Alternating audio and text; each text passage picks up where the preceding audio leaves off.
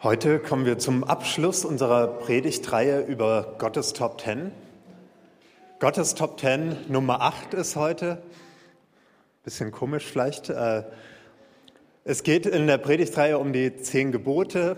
Und für die zehn Gebote, vielleicht ist euch schon mal aufgefallen, gibt es ja verschiedene Zählungen. Eine jüdische, eine reformatorische, eine katholische, also verschiedenste Zählungen. Und wir von Elia haben jetzt noch eine weitere Zählung hinzugefügt, wo wir insgesamt auf acht kommen. Heute geht es um das letzte Gebot.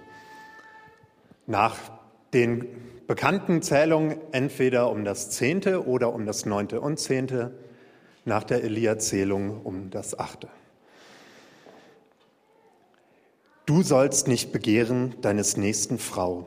Du sollst nicht begehren deines nächsten Haus, Acker, Knecht, Magd, Rind, Esel, noch alles, was sein ist.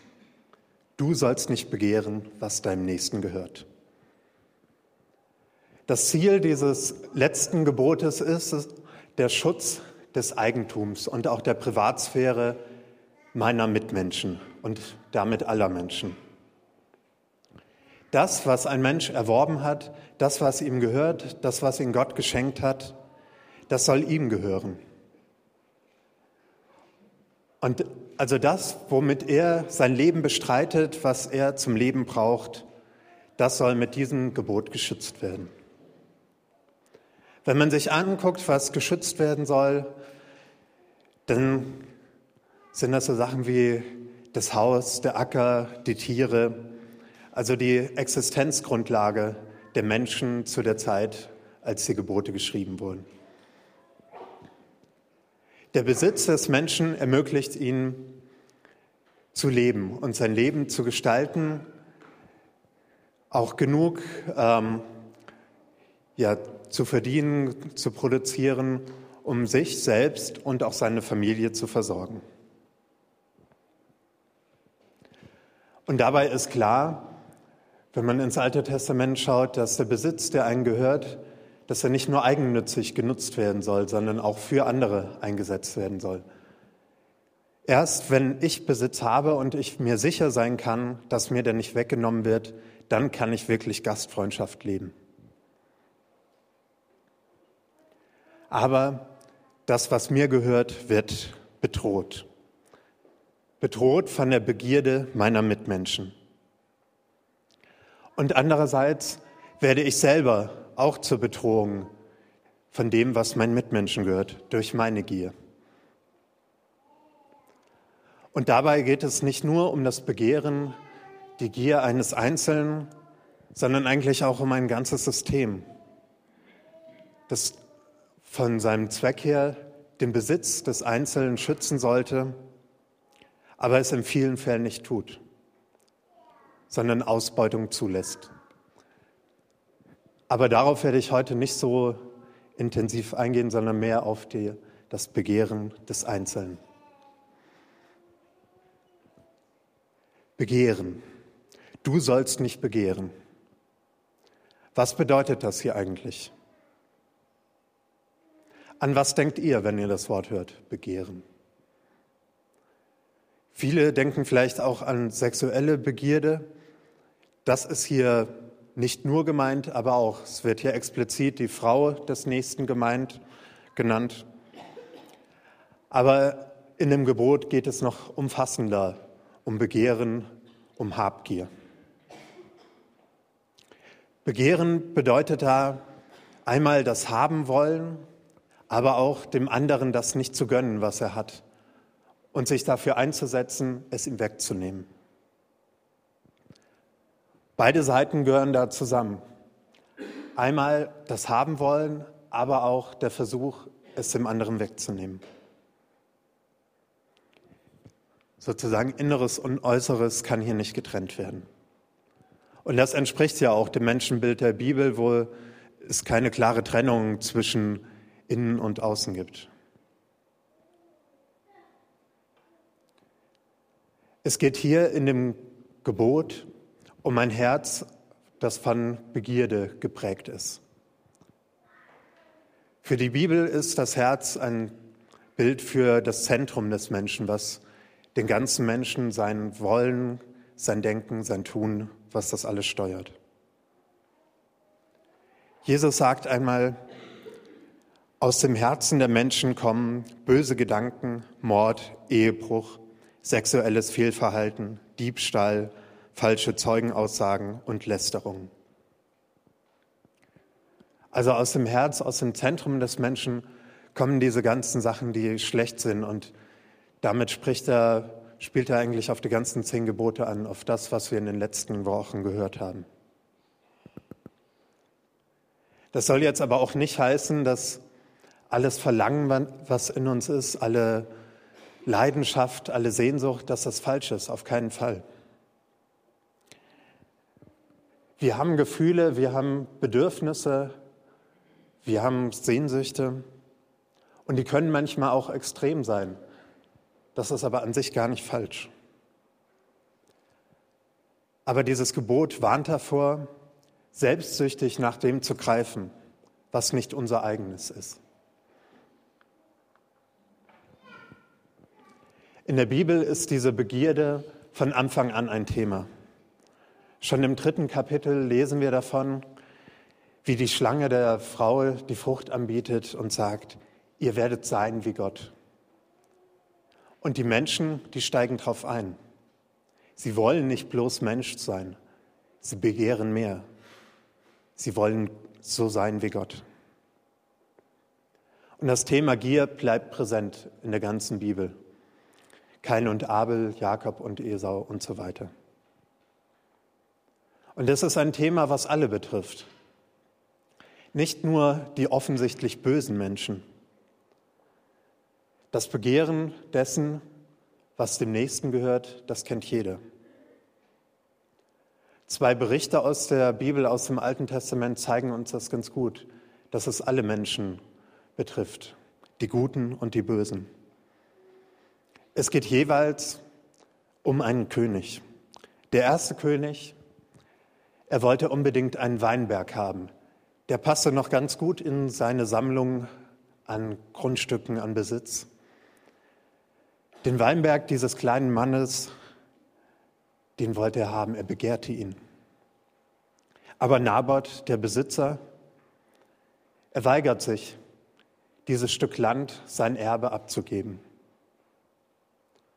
Daraufhin schafft der König mit einem raffinierten Plan diesen kleinen Mann aus dem Weg. Er geht über seine Leiche, um seine Begierde zu erfüllen.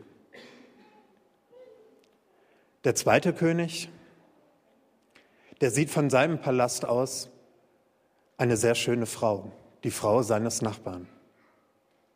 Bathseba. Er, er begehrt sie, er will sie haben. Und um sie ganz für sich haben zu können, entwickelt auch er einen raffinierten Plan, wo der Mann dieser Frau bei sterben muss. Beide Männer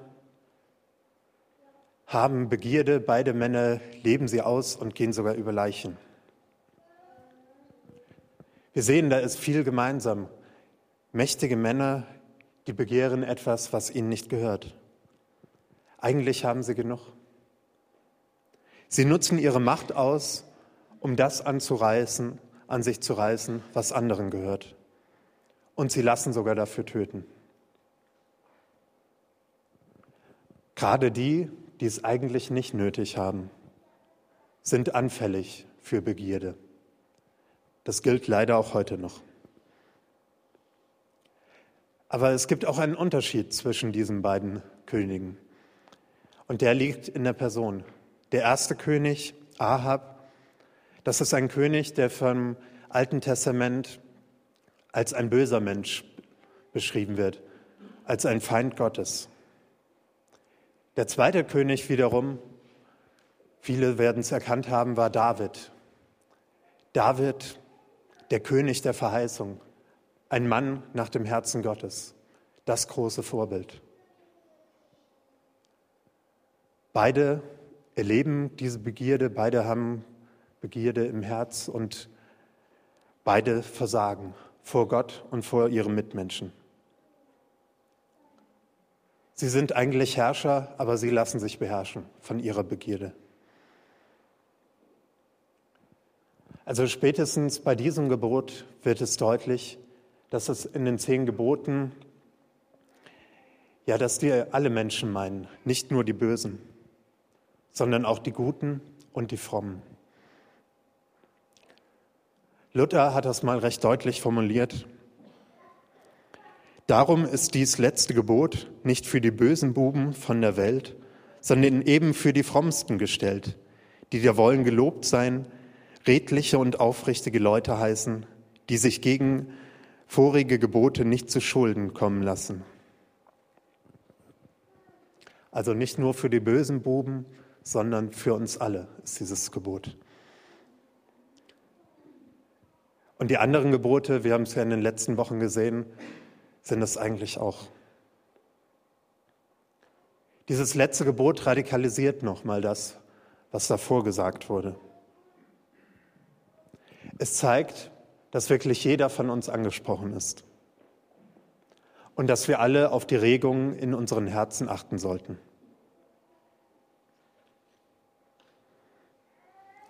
Daher ist dieses Gebot auch heute für uns im Jahr 2012 noch relevant. Begehren. Und was denkt man da? Wenn wir in die Werbung schauen, in die Medien, dann wollen die uns einreden, dass das, was wir haben und das, was wir nehmen, das, was wir kaufen, dass das zeigt, wer wir sind, dass das unser Image ausmacht. Und wir, wir glauben es. Wir tun vielleicht manchmal so, als ob wir drüber stehen würden, aber ich glaube, es prägt uns alle. Wir wollen es haben. Das Auto, das Smartphone, das Haus, die Reise, das Gehalt, aber auch den Beruf, den Job meines Nächsten, den Partner, die Kinder, seine Intelligenz, seine, seinen Humor, seine Figur. Wir wollen es haben. Wir sind immer wieder neidisch auf das, was der andere hat und das, was er kann. Ständig sind wir dabei, uns zu vergleichen mit dem Nächsten. Und dieses Vergleichen führt ziemlich schnell zu Neid und zu Gier. Dass so Vergleichen Unsinn ist, das wissen wir eigentlich, aber trotzdem machen wir es immer wieder. In Tabor, wo ich studiert habe, habe ich das erlebt. Bei mir im Jahrgang und auch in den anderen waren ziemlich viele gute Musiker und die waren ständig dabei, sich zu vergleichen mit dem anderen und der andere konnte dann doch besser Gitarre spielen oder besser singen und dieses und jenes besser. Und sie fühlten sich dann schlecht im Vergleich zum anderen. Aber eigentlich, aus meiner Perspektive, waren die alle richtig gut und die sind jetzt in ihren Gemeinden, leiten Lobpreis. Es gab keinen Grund, sich zu vergleichen. Für mich gab es schon einen Grund, da gar nicht mitzumachen bei diesem Vergleich, aber ich habe dann bei anderen Punkten eher mitgemacht. Dieses Vergleichen bringt nichts. Das, was es uns bringt, dass es uns dadurch schlechter geht. Wenn ihr wollt, dass es euch mal einen Tag lang richtig schlecht geht, dann vergleicht euch die ganze Zeit mit anderen.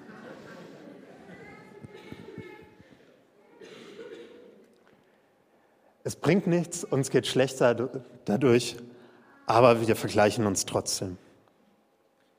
Und wir finden immer jemanden, der besser ist als wir, der schöner ist als wir, der das schneller kann als wir, der mehr hat als wir haben.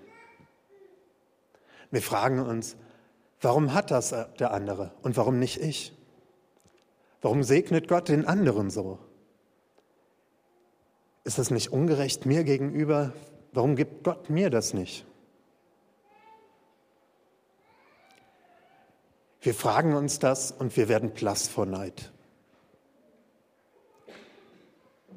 Der Neid bestimmt uns, er nimmt uns unsere Lebensfreude, nimmt uns die Farbe im Gesicht, alle Lebendigkeit.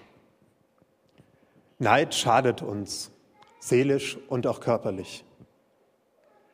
Wir fangen dann an, uns nur noch um uns selbst zu kreisen. Wir haben Angst, zu kurz zu kommen. Wir begehren das, was wir nicht haben, das, was der andere hat. Und wenn ich das begehre, was dem Nächsten gehört, wenn ich neidisch bin auf ihn, dann spricht das eigentlich von einem nicht so großen Selbstwertgefühl. Denn ich ziehe meinen Wert nur aus dem, was ich habe, beziehungsweise noch mehr aus dem, was ich nicht habe. Aus meinem Defizit. Mein Defizit bestimmt mein Wert. Und so wird der Neid zu einem Spiegel meines Mangels. Und egal, ob der Mangel jetzt real ist oder nur eingebildet. Ich fühle mich ungerecht behandelt. Ich bin neidisch auf den anderen, auf das, was er hat, auf das, was er kann. Und so stellt sich dieses Begehren, der Neid zwischen mir, zwischen mich und den anderen. Gier und Neid verhindern echte Freundschaft und Nähe. Neid macht auf Dauer einsam. Gier ist zerstörerisch. Sie schadet uns selbst und unsere Beziehungen. Bevor ich noch weiterrede, möchte ich jemand anders noch zu Wort kommen lassen, der das mit der Gier sehr schön zusammengefasst hat.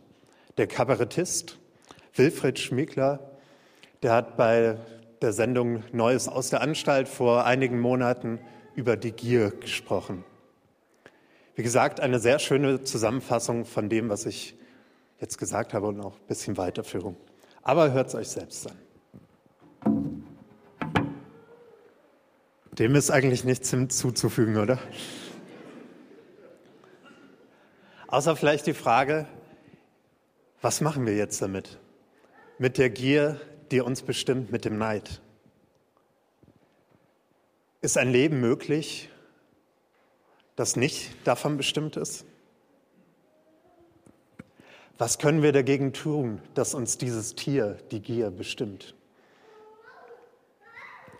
Wie können wir das leben, das du sollst nicht begehren? Der erste Schritt dazu, um das zu leben, der ist der schwerste. Ich muss mich mir selbst, ja, vor mir selbst anerkennen, dass ich begehre, dass ich vergleiche, dass ich neidisch bin. Dazu muss ich ehrlich wahrnehmen, was mein Herz bewegt. Und wenn ich das wahrgenommen habe, wo das in mir steckt, dann kann ich fragen, wo kommt das her? Welche Schmerzen, welche Verletzungen stecken vielleicht dahinter? Und wenn ich das wahrgenommen habe und anerkannt habe, dass ich gierig bin, dass ich neidisch bin, dann kann ich es nehmen und ich kann es Gott hinhalten. Denn Gott erkennt mich sowieso, er kennt mein Herz, er kennt alle meine Gedanken, wie wir vorhin gehört und gesungen haben.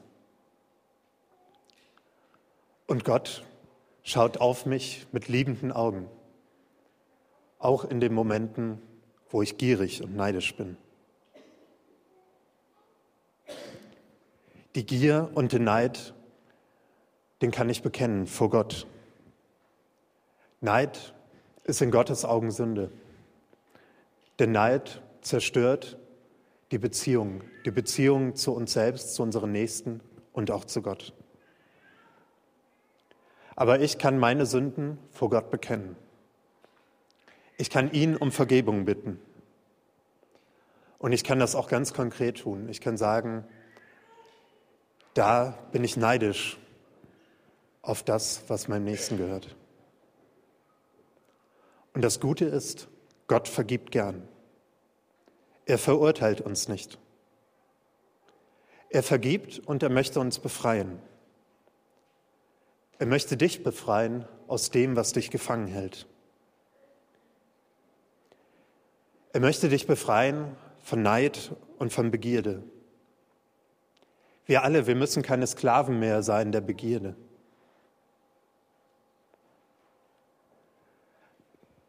Aber wenn wir befreit werden davon, wenn Gott uns vergibt, wie kann dann dieses Leben aussehen, das nicht so sehr von Gier und von Neid geprägt ist? Ich denke, da müssen wir der Gier etwas entgegensetzen, und zwar Dankbarkeit. Ich kann danken. Ich kann danken für das, was mir gehört. Und ich kann sogar dafür danken, was Gott den anderen geschenkt hat. Wilfried Schmiegler hat eben gesagt, und wann fängt dieses Elend an, dass man nicht genug kriegen kann und plötzlich einfach so vergisst, dass man doch längst gesättigt ist? Gegen dieses Vergessen, dass man doch längst gesättigt ist, da hilft nur die Dankbarkeit. Ich nehme wahr, was Gott mir geschenkt hat. Und ich bin dankbar dafür. Und dadurch, dadurch werde ich frei. Ich werde frei von dem begehrlichen Blick auf das, was dem anderen gehört. Dankbarkeit befreit und heilt unsere Herzen. Sie schenkt uns Zufriedenheit mit dem, wie wir sind. Und auch für meine Mitmenschen werde ich als ein dankbarer Mensch deutlich angenehmer als ein undankbarer. Wenn ich gelernt habe, für das zu danken, was Gott mir gegeben hat, dann kann ich mich auch wirklich von ganzem Herzen mit dem anderen zusammen freuen über das, was er hat und wie er ist. Ich verliere dadurch nicht an Wert, an Wert wenn ich den Wert des anderen dankbar annehme und anerkenne. Und so ermöglicht Dankbarkeit ein gutes Miteinander. Wir können gemeinsam danken für das, was Gott uns geschenkt hat. Denn Gott beschenkt mich ja nicht nur direkt, sondern Gott beschenkt mich auch durch meine Mitmenschen, die mich beschenken können. Aber ich muss es zulassen. Ohne Gier zu leben, macht uns frei. Wir selbst können befreit werden, wir können befreit leben und wir fördern dadurch ein gutes Miteinander in Freiheit. Eine Gemeinschaft, in der jeder in Würde leben kann und das, was Gott ihm geschenkt hat, benutzen und genießen kann. Das ist der Sinn der zehn Gebote ein Leben in guten Beziehungen zu uns selbst, ohne ein Herz, was von komischen Begehren geprägt ist, zu unseren Mitmenschen, die wir ohne Neid betrachten können, mit denen wir uns zusammen freuen können. Und ein Leben in einer guten Beziehung zu Gott. Denn Gott ist es, der uns das Leben überhaupt erst geschenkt hat. Gott hat das Volk Israel aus der Sklaverei befreit. Und er möchte auch uns befreien. Aus der Sklaverei, der Gier und des Neids in unserem Herzen. Er möchte uns befreien, damit wir in dieser Freiheit dankbar leben können. Amen. Ich möchte euch jetzt einladen, darüber nachzudenken, wo euer Herz von Gier und von Neid geprägt ist, wo es davon gedrückt wird. Versucht das wahrzunehmen und erstmal anzuerkennen, dass es da ist in euch. Und dann wollen wir das gemeinsam vor Gott bekennen und ihm um Vergebung und um ein reines Herz bitten. Dafür werden wir dann gleich einige Verse aus Psalm 51 gemeinsam beten. Das ist der Psalm, den David gebetet hat, nachdem ihm bewusst war, geworden ist, was für eine Schuld er auf sich geladen hat durch seine Begierde. Aber zunächst werden wir einige Augenblicke still. Wir beten jetzt gemeinsam mit den Worten Davids. Ich lade euch ein, dazu aufzustehen.